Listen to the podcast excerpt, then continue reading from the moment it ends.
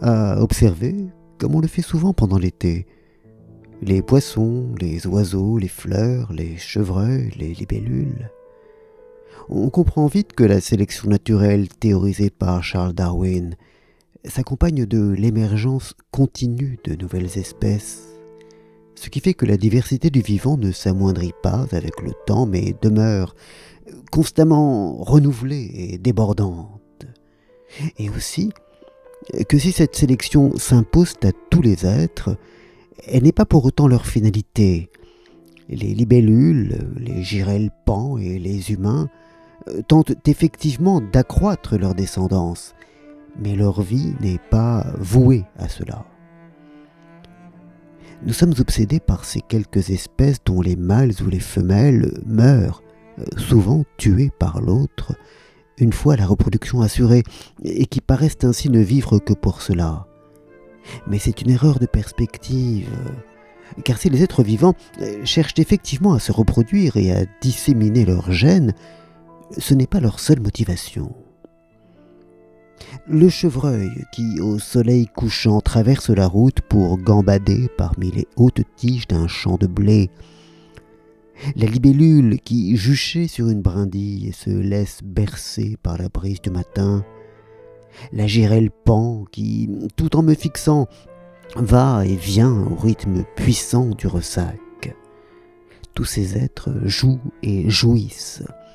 Ils ne se contentent pas de vivre, de survivre et d'assurer leur descendance, ils jouent et prennent plaisir à la vie.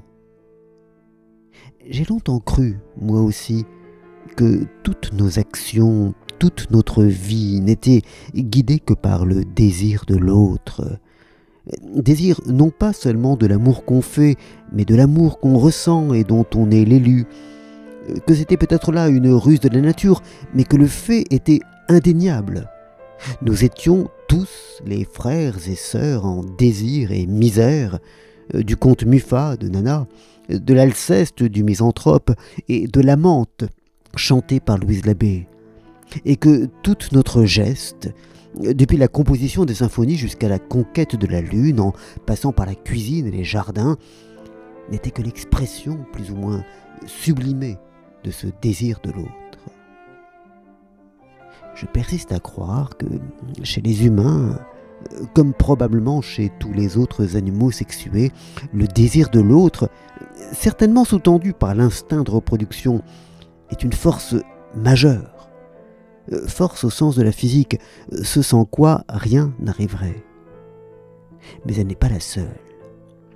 Il y a aussi chez les êtres vivants, et certes pas seulement chez les humains, la joie de vivre, cette irrépressible jouissance d'être au monde parmi les éléments, d'être plongé dans la splendeur du monde, de se sentir et de sentir l'univers autour de soi.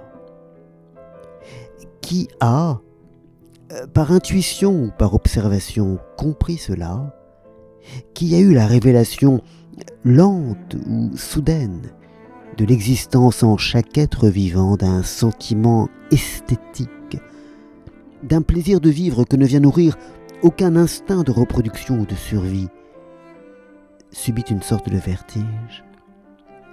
Car quoi de plus extraordinaire, de plus profondément bouleversant que la prise de conscience de ce que les êtres autour de nous ne sont pas seulement des machines vouées à leur propre reproduction, mais des sensibilités qui, comme nous, jouissent et jouent de la beauté des choses.